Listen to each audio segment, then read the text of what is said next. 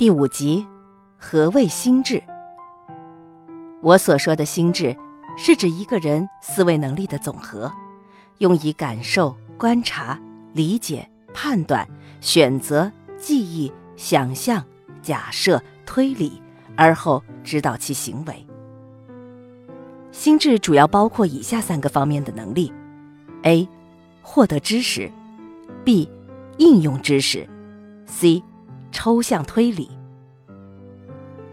博瑞博士认为，一个人一生的幸福与他的心智直接相关。人与人之间存在着智力的差异，即每个人心智的能力强弱不一，而且这方面的差异很可能存在着天壤之别。为了说明清楚，有必要把相关的一些概念重新组织。我们常说的智力与智商，实际上。并不是一回事儿。可以把一个人的智力理解为他心智能力的强弱程度，而一个人所谓的智商，是指此人参加智力测试所获得的成绩。姑且不论那些测试在科学性与全面性上是否足够可靠。事实上，正是因为很多人在语言使用上对心智、智力。与智商等概念不加任何区分，甚至干脆等同使用，才使很多人错误地以为一个人的智商是天生的，甚至是与后天无关的，是一生固定不变的。后来，一些研究同卵双胞胎的心理学家们通过大量的研究，最终得出结论：一个人的智商并不完全是天生的。如果一个人的智商全靠基因遗传，那么，同卵双胞胎的智商应该一模一样才对。然而，事实并非如此。之后，这些心理学家们做出了个估计，说大约百分之七十五的智商是基因遗传决定的，而其余的百分之二十五则受后天环境影响。这个结论已经大大改善了人们对智商的理解。过去，很多人相信智商完全是基因遗传决定的。后天的影响就算存在，也相对有限。即使在今天，很多传记作者在撰写名人传记的时候，还总是有意无意地使用类似“天赋异禀”之类的词汇。他们完全不在意这种智商天定的观念，不仅缺乏依据，甚至很荒谬。荒谬程度与“龙生龙，凤生凤，老鼠的儿子会打洞”之类的血统论如出一辙。事实上，这一切很容易解释清楚。人生初始，一个人的心智能力几近于零，新生婴儿几乎只有反射能力而已。饿了、疼了、冷了、热了，只要不舒服，只有一种反射——哭；而舒服了、满足了，就产生另外一种反射——笑。而作为人类最终所必须的种种能力，新生婴儿实际上无一具备。他们只是具备获得那些能力的潜力而已。然而，人类之所以与其他动物不同，原因之一在于人类拥有比其他动物更为发达的大脑额叶，乃至于人类天生拥有比其他动物更为发达的学习能力。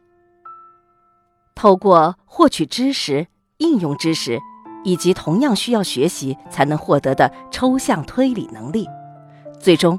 一个人的心智可以被开启、培养、发展，可以被重建，再进一步，甚至可以被反复重建。我不同意智商天定的解释，同样也并不接受大约百分之七十五的智商是基因遗传决定的，而其余的百分之二十五受到后天环境的影响这种说法，因为后者依然建立在不区分心智、智力。智商之间的微妙差别的基础之上，进而这种论点忽略心智成长的重要性。我的基于观察的结论是，一个人的心智顶多有百分之一是遗传决定的。新生的婴儿，但凡正常情况下，都具备人类天生所拥有的反射能力和学习能力。天生的反射能力或多或少在快慢上拥有一些差异。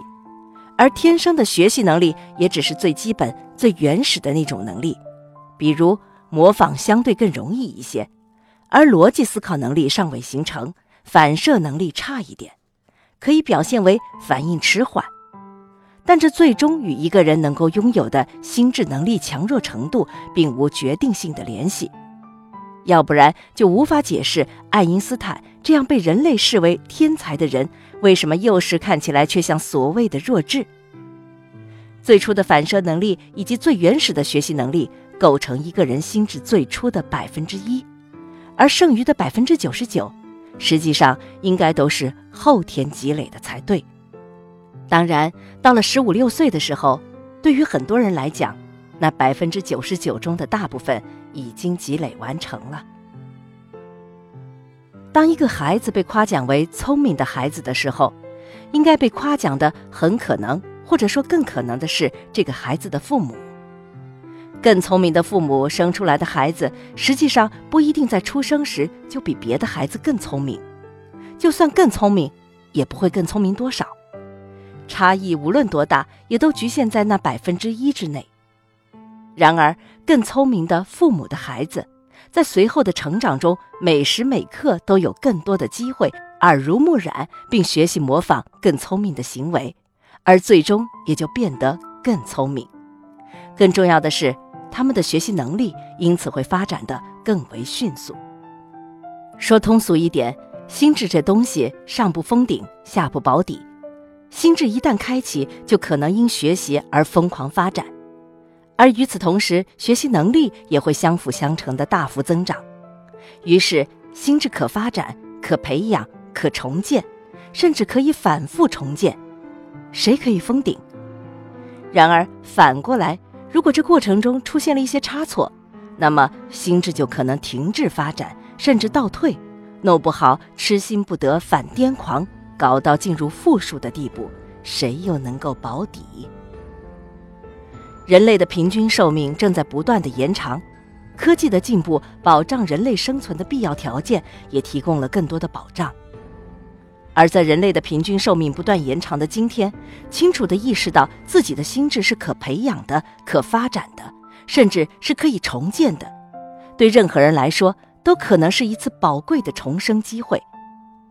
对过去的人来说，到了三十岁才醒悟过来，可能就来不及了；但相对来看，现在的人就算四十岁才醒悟过来，也相对还算来得及，因为平均寿命延长了，既意味着还有积累和重建的机会。而如若一个人错误地认同智商天定的观念，那么他就可能错过发展、培养、重建心智的机会。甚至连开启心智的机会都没有。